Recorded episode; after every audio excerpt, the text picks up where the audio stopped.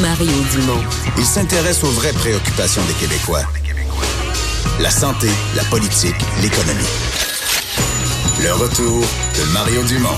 La politique, autrement dit.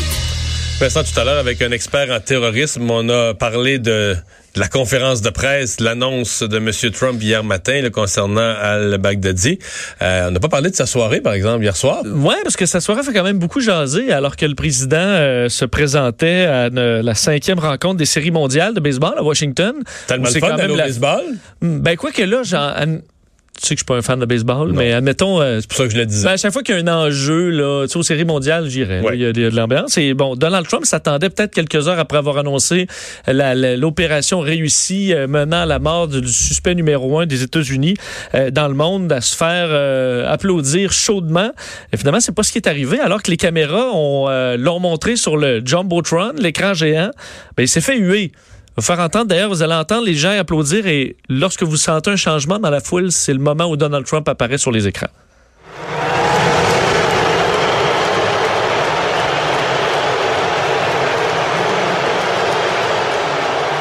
Il n'y avait pas de changement, c'était directement, les, dans le directement les Mais euh, donc, il s'est fait. Dans certaines sections, on entendait la fameuse phrase qu'on entendait dans les rassemblements républicains de la dernière euh, campagne. Oui, le lock him up, euh, qui a fait, on se souvient de lock her up, qui, qui visait Hillary Clinton, que les fans de Trump ont répété et répété pendant toute la campagne.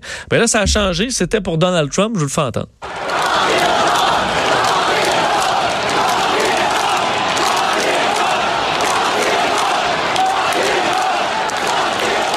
Pense qu'il était pas très content de ça, même si son visage euh, était de glace. Poker face, hein? Oui. Poker face, euh, tu le regardais. Mélania, elle semble plus dérangée, là. Mais lui, euh, d'ailleurs, il continue à applaudir. Là, tu disais, ce qu'il applaudit? Parce que je pense qu'il applaudissait en même temps un peu des militaires qui avaient été présentés avant, mais il se trouvait à s'applaudir lui-même, là mais il gardait un air euh, sûr de lui. Oui, peut-être, on ne sait pas ce qu'il entendait exactement là, mais ça semblait difficile à marquer. D'après moi, une foule de 55-60 000 qui fait boost. oui. Alors, euh, et euh, ça a quand même été analysé beaucoup. Est-ce que c'était déplacé? Est-ce que c'était antipatriotique? Parce que là, il vient d'avoir une victoire militaire. Euh, on, disaient, ben, qu'il est pas, il est pas, quand on parle des partisans de Donald Trump, il n'y en a pas beaucoup à Washington. Dans une région qui vote qui a voté, je pense, la dernière élection, 70-75% contre lui. Oui. ça serait plus fort si c'était demain matin, ça serait plus encore. Oui, mais ça reste, j'imagine qu'au baseball, quand même, le taux de républicains est peut-être un petit peu plus haut que dans la population générale au complet. Que dans une assemblée, mettons, euh, d'universitaires en sciences sociales. Ouais, alors ils s'attendaient peut-être à ça. Il y a aussi que, au série mondiale, il y a des, des, gens qui viennent un peu, un peu partout. Alors il devait quand même y avoir des républicains en place. Moi, ce qui m'inquiétait, c'est de me dire, il doit y avoir un peu de bagarre, là, tu sais, dans un dans les arénas ou les stades. un partisan de Donald Trump et ton voisin ben ouais, là. Après 14 bières en fût, là. puis là, t'en as un qui, qui, qui, applaudit, l'autre euh, eu. Euh, pour moi, il y en a qui sont... Euh, ah ouais? Un défi pour la sécurité. En tout cas. Alors, voilà pour Donald Trump. Alors, le père et la belle-mère euh, de la petite fille martyre de Granby qui euh, était de retour en cours. Oui, et le dossier est reporté euh, au, 12 décembre pour fixer les dates de leur enquête préliminaire au, père et à la belle-mère. C'est rare, ça, dans un tribunal qu'on fait juste reporter. non, c'est effectivement pas rare. C'est peut-être pas la dernière fois. Ça me fatigue tellement, là. Euh, ben là, ce qu'on explique, c'est que on vise, on, on, avait, on a retenu les semaines des 17, du 17 et du 24 février prochain pour l'enquête préliminaire. Sauf que l'avocat du père, euh, lui dit qu'il y a un des experts qui a vraiment besoin, semble-t-il, pour qu'on comprenne la, nature du, de, de, de, ce qui se passait dans cette maison-là. Euh, donc, cet éclairage est, nécessaire avec un expert, mais l'expert, lui, n'est pas disponible à cette semaine-là. L'expert qui n'a pas été questionné encore par la Sûreté du Québec parce qu'il y aurait des problèmes de santé. Et son avocat dit, que sa version est essentielle pour comprendre les événements. Alors, demande que ce soit, euh, que ce soit reporté. Alors, on va venir le 12 décembre prochain. Puis là, on essaie de trouver avec les agendas. Puis compliqué, là, dans ce temps-là, en cours, même, on sort. Puis là, les, avocats sortent l'agenda. Puis on essaie de trouver des dates. Alors, malheureusement, souvent, c'est de plus en plus compliqué. On sait que l'homme est accusé de négligence criminelle causant la mort, séquestration, abandon d'enfants et d'avoir remis de lui fournir les choses essentielles à la vie. Alors, 12 décembre, ce sera la suite des procédures. C'était resté un questionnement, euh, Zombie Boy, euh, Rick Genet, un artiste, pas tout le monde qui aimait le, look que ça donnait d'être aussi tatoué, mais c'était un artiste quand même reconnu, respecté, euh, et en dehors des frontières du Québec d'ailleurs. Il avait travaillé avec Lady Gaga. Au départ, on avait cru un suicide. Euh, finalement, ses proches ont dit, ben voyons, il n'y a rien d'un suicide. Donc, la coroner ce matin qui, rendait ce rapport attendu. Oui, et il euh, faut croire que peut-être le look a effectivement euh, amené des, jugements hâtifs chez certaines personnes, mais selon le rapport de la coroner, maître Mélissa Gagnon, Rick Stéphane Genet, donc Zombie Boy, cet homme tatoué des pieds des pieds à la tête, qui avait eu un passé difficile, qui était maintenant un artiste, effectivement, tu le disais, reconnu, euh, qui est décédé en tombant d'un troisième étage. Et on s'était demandé à un certain moment, est-ce que c'est un suicide? Pour plusieurs, ça avait tout l'air d'être un suicide, mais les proches de, de, de, de, Genet disaient que, au contraire, c'est quelqu'un qui avait, qui était heureux, qui avait plein de projets. Qui n'a pas laissé de notes. Qui n'a pas laissé de notes. C'est ça qui est bizarre. Il était, il était fiancé, il avait plein de projets, il avait plein d'affaires d'avenir, puis pas de notes de suicide. Pourquoi personne ne voyait d'explication ou de logique à ça? C'est ça. Donc, pour les proches, c'était clair que c'était pas, que ça faisait pas de sens, un suicide. Et c'est la même conclusion euh, à laquelle arrive la, la, la coroner aujourd'hui. Comme quoi, au moment euh, de, l'événement, il était fortement intoxiqué par l'alcool et qu'il s'est rendu à l'extérieur pour vraisemblablement fumer une cigarette. Certains de ses proches ont dit qu'il avait l'habitude de s'asseoir sur la rampe du balcon extérieur du troisième étage et considérant donc l'habitude de s'asseoir là, le fait qu'il était fortement euh, en boisson, des traces de cannabis aussi, euh, ben, tout porte à croire qu'il soit tout simplement tombé accidentellement du balcon. Alors c'est ça a vraiment l'air de ça, là. aussi bête qu'aussi niaiseux que ça, il a perdu l'équilibre. Mais tu sais je pense que s'il m'avait connu, ça serait pas arrivé. moi, j'ai le vertige. S'il y a une chose sur Terre que je peux pas endurer, c'est quelqu'un qui s'assoit sur une rampe, un ben deuxième, un troisième, un quatrième étage. Je l'aurais engueulé, débarque de là, je vais aller te chercher une chaise. Tu vois, j'ai fait la même chose que j'ai un balcon qui, je suis justement au troisième étage, ça donne sur la rue, puis j'ai un de mes amis à un moment donné qui avait bu, ben même bu, pas bu, là. J'étais assis là-dessus, là, puis mon balcon, la rampe, elle, pas très haute. Écoute, j'ai pogné les nerfs. Ben, non, non, non, non. non, non, pas de non, non, non. On rentre pas dedans, je barre les portes, tu sors plus de. C'était pour t'asseoir là, c'est terminé. Fait qu'imagine, sous, euh, je veux dire, euh, t'as trop bu, puis ça, déjà, t'as une perte d'équilibre un peu, là, puis tu t'assois là. Ça fait effectivement du sens. Un accident, euh, donc, un accident très, très bête, très malheureux, mais. Évidemment, pour la famille, c'était comme une évidence. Ils sont quand même rassurés de la conclusion, même si pour eux, ça a été trop long de pouvoir finalement prouver leur point. On s'arrête. Le buzz de Vincent Dessureau. Et dans ton buzz d'aujourd'hui, euh, tu nous parles de la quoi de la l'origine de l'homme, ni plus ni moins de l'être humain. Oui, je sais que ça t'intéresse quand même de remonter. Oui, oui, tu remontes un peu ton arbre généalogique, mais là, je le remonte euh, pas à peu près, là, je le remonte au bout des racines. Euh, et c'est ce qui est intéressant, savoir d'où vient l'homme moderne, l'homo sapiens sapiens, sur le fait qu'il... qu'il on sait qu'il venait d'Afrique, tu comprends? oui. Euh, ah, attends, excuse-moi, tu voyais pas le. Il n'est pas écrit mon buzz? J'ai pas tes sujets. Hein? J'ai deviné celui-là. Ah oui, c'est ici, gars. Ah! Ben non, excuse-moi, je l'ai mis à faire. Bon, peu importe. Continue, là. Je vais, je vais, je vais te suivre, excuse-moi. Euh, donc, le, les racines de l'arbre généalogique et génétique de, de l'homme, sa patrie ancestrale, c'est comme ça qu'on l'appelle. Euh, on sait que l'homme moderne est apparu en Afrique il y a à peu près 200 000 ans, mais on n'en savait pas beaucoup plus. On savait pas précisément c'était où en Afrique. Et finalement, on a été capable, grâce au travail de la généalogie génétique, c'est-à-dire d'analyser des génomes mitochondrions. C'est des génomes là, qui, lorsqu'on les euh, on analyse notre ADN, on est capable de remonter vraiment euh, à peu près toute la vie et nos époques, les grandes migrations de l'homme. Ça laisse des traces euh, au niveau génétique.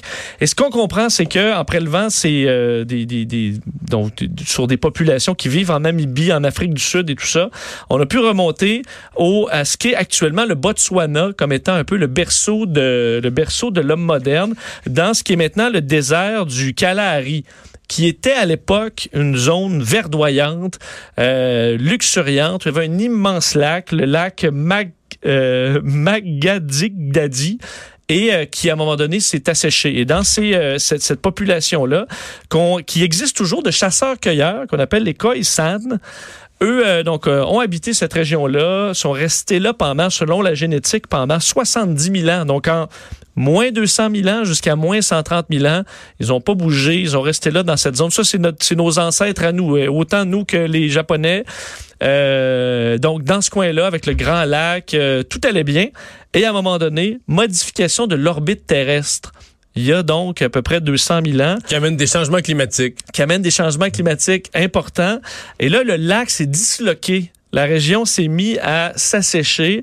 Euh, les populations ont donc commencé à migrer, une partie vers le nord-est, une partie vers le sud-ouest. Alors tranquillement, l'homme moderne s'est euh, éparpillé à la grandeur de la planète et un groupe est resté a survécu à la sécheresse, à tout cette, ces, ces, milliers, des milliers d'années, et ils y sont toujours. On est capable de le prouver par leur ADN, qui n'ont pas eu dans leur euh, gène des signes de cette migration. Parce que nous, si on regarde ton ADN, Mario, on va être capable de voir qu'il y a 130 000 ans, euh, t'as bougé.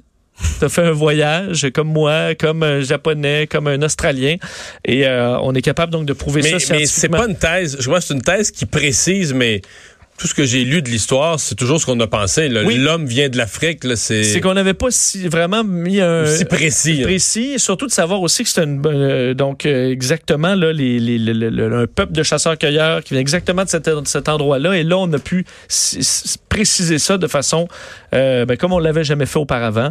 Alors, c'est comme si on regardait un grand arbre dont les Européens et les Asiatiques ou les Américains seraient de toutes petites branches au sommet. Et euh, là, on est allé remonter jusqu'au euh, jusqu'au tout début. Jusqu'aux racines. Oui. Mais là, tu vois, bon. Euh, je veux te parler aussi de... j'ai fait un suivi sur, sur un sujet dont je t'ai parlé il y a quelques mois. Je viens d'une dame qui avait trouvé en France une toile euh, qui était dans sa cuisine depuis très longtemps. Elle me disait, ça, il faudrait que j'aille faire évaluer ça, une vieille toile, euh, qui qu'on évaluait finalement autour de 6 millions d'euros. Une, une, peinture de Cimaboué qui s'appelle le Christ moqué, donc un chef-d'œuvre euh, donc qui, qui, date là, du 13e siècle. Elle avait ça dans sa cuisine. Elle avait ça dans sa cuisine. Et ben, finalement, on, on évaluait ça à 6 millions de dollars. Elle était aux enchères hier à Paris. Sais-tu combien on l'a vendu? 24 millions d'euros. Un boy. 24 millions d'euros. 35 millions canadiens, 30, 35 millions. À peu près pour cette dame-là. Une petite toile de 10 pouces par 8 pouces. Euh, peinture à l'œuf. Euh, mais ce peintre-là, Tsimaboué, a été euh, très important dans l'histoire. Il n'y a que 10 toiles à peu près qui sont en circulation dans le monde. Et c'est d'ailleurs une toile d'une série qui montre des événements du, du Christ. Là, c'est la femme qui empoche, là. Vous allez laisser oui, pourcentage à ben, l'encanteur. Là, mais... laisser un bon pourcentage. À, je pense, mais je pense qu'il va lui en rester pas mal. Alors, c'est effectivement une, une, une, dame qui vient de la ville de Compiègne, une dame assez âgée, qui a retrouvé ça. Alors, une grande vente aux enchères, euh, comme on a rarement vu. Il faut croire qu'on s'en est, euh, on s'est arraché cette toile-là à un prix. Elle ben à l'argent, la madame. Si tu as une œuvre précieuse comme ça, tu la gardes, non? Mm, ouais, je pense ah, que. Parce qu'elle voulait en faire profiter les, musées. Ouais, mais tu sais, tu peux t'en acheter d'autres. Après ça, mettons une toile à 5000 pièces, admettons, là. T'encourages les jeunes artistes? Ouais, même 10 000 pièces, t'as une, une, belle toile. Ouais. On s'entend? T'en as quelques-unes pour son 24 millions. T'en as quand même quelques-unes. Et euh, terminer sur euh, une histoire que j'ai trouvée très intéressante euh, et disons typique de notre époque qui teste un peu les, le système judiciaire et qui va faire jurisprudence au Texas. un juge qui a décidé que deux parents allaient avoir la garde de leur enfant, donc garde partagée, pour un enfant de 7 ans. Et ce qui est au cœur de cette histoire-là, c'est que la, la mère, qui est docteur en pédiatrie, et le père ne s'entendent pas sur le sexe, sur le genre de l'enfant. L'enfant le, le, a 7 ans, il est né garçon. Sa mère dit que c'est maintenant une fille. Et le père, lui, dit que non, c'est pas vrai. Il est trop jeune pour savoir ça. C'est un garçon. Et euh, le, père qui demandait la garde, la mère qui a demandé la garde, qui a obtenu même la garde unique par un jury il y a quelques jours, et le juge vient de renverser tout ça. Alors force maintenant les parents non seulement à avoir la garde partagée, mais à s'entendre. En disant, nous, c'est pas la cour à décider le sexe de cet enfant-là. Euh, mais là, je comprends les dysphories de genre, mais à 7 ans, la mère est pas un peu vide. Elle peut pas juste se contenter de le laisser vivre, puis... Ben, euh, ça dépend parce que la mère voulait obliger le père à ce que le père appelle son enfant par son nom de fille.